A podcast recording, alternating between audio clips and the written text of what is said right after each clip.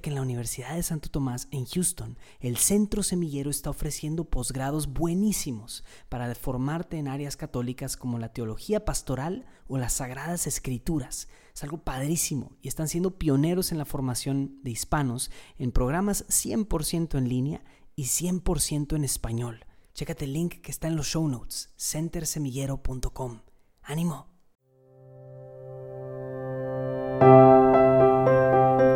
Yo soy Sarita y te doy la bienvenida a tu espacio semanal de Cuentos para el Alma, donde te traemos pequeñas grandes historias. ¿Listísimos para el cuento de hoy? Vengan, acompáñenme.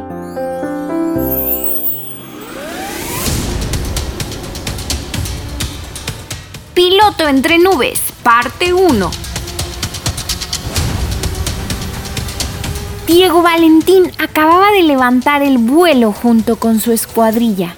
Son cinco aviones reactores, los más modernos aparatos que han puesto en uso los Estados Unidos de América.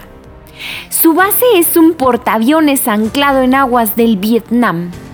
No importan más datos, pues lo que le ocurrió a Diego Valentín puede ocurrirle a cualquiera. Mejor dicho, nos está ocurriendo a todos aunque no seamos del todo conscientes. Su objetivo, su objetivo inmediato, es el bombardeo de una estación ferroviaria del Vietnam del Norte. Sabe que algunos compañeros no han vuelto de acciones bélicas semejantes. Por eso, desde que se levantó por la mañana, sentí esa ausencia de preocupaciones que se manifiesta siempre ante un riesgo grave.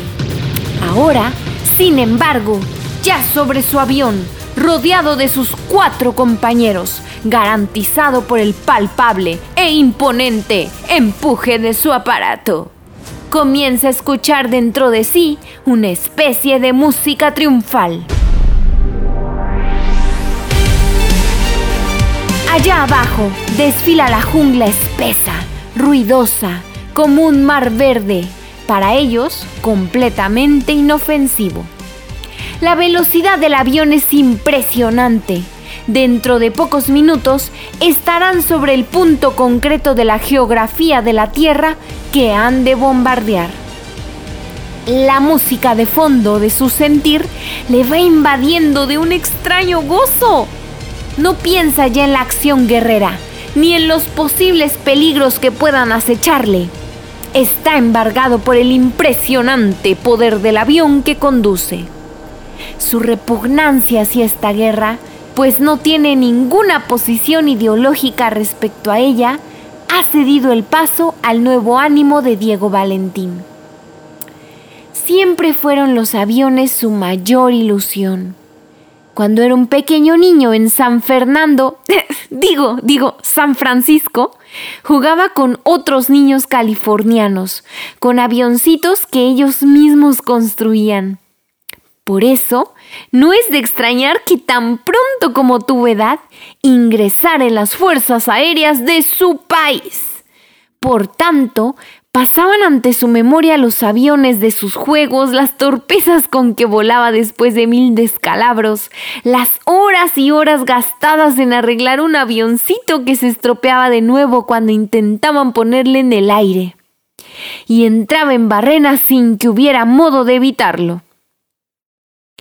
Aquellas horas de trabajo quedaban en un instante perdidas con el ala rota con que recogían su juguete, que cuidadosamente habrían de pegar de nuevo. Más tarde tuvo un avión casi perfecto. Fue su último juguete. Su mamá, Heréndira, una chica muy bella y espectacular, se lo había regalado el día de su cumpleaños con potente motor de gasolina y dirigido por radio. También este avión terminó muy mal. La batería del automóvil de la familia suministraba directamente energía para los mandos desde tierra. Y un día, en pleno campo, donde se reunían los aficionados al aeromodelismo, alguien apagó el contacto del automóvil. Ay, todo porque creía que estaba funcionando su motor inútilmente. Diego Valentín solo se dio cuenta de que su precioso avión entraba en picada y de que los mandos del vuelo en sus manos inexplicablemente ya no servían para nada.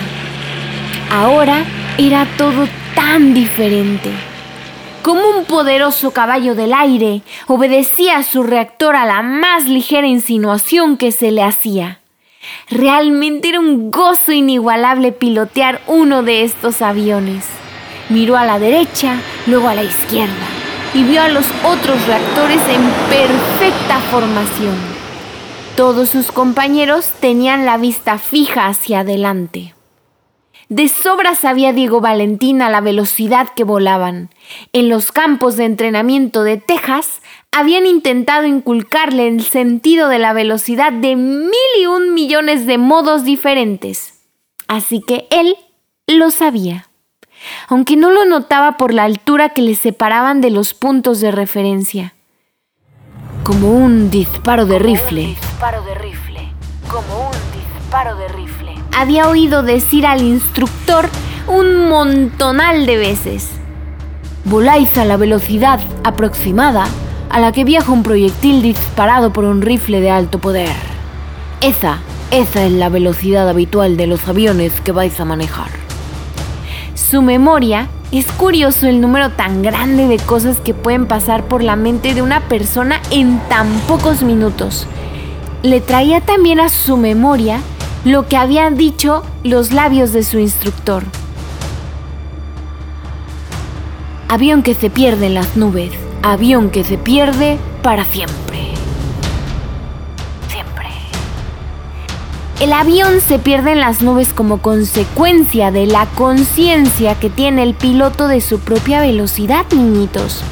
Por eso, cuando en sí mismo o en el avión nota que algo anda mal, lo primero que hace es picar hacia arriba. De este modo tendrá más tiempo para rehacerse. Si picara hacia abajo, en un instante se desplomaría en el suelo con la fuerza de un proyectil. Muchas veces, sin embargo, después de picar hacia arriba, no se puede mejorar la situación, por lo que viene a ocurrir que el avión que se pierde en las nubes, es cierto, se pierde para siempre. Siempre, siempre. ¿Se perderá para siempre el avión de Diego Valentín? ¿Logrará que esta misión salga bien?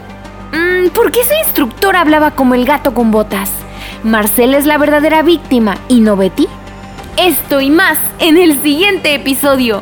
¡Espérelo!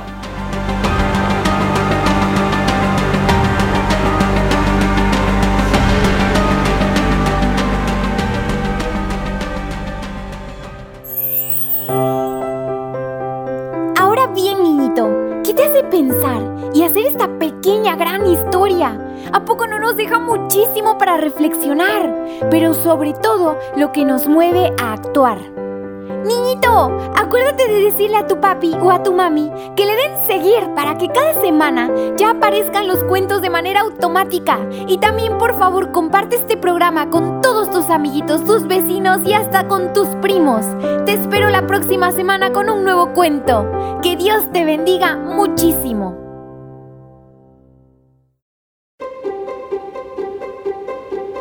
Atención, atención, ¿me regalas un minuto de tu tiempo? Soy Jimena. ¿Sabías que ya sacaron la segunda temporada del podcast Milagros Eucarísticos para Niños? Si no lo sabías, ahora ya lo sabes. Escúchanos en tu plataforma preferida de música. Te dejo el link en las notas de este episodio. Adiós.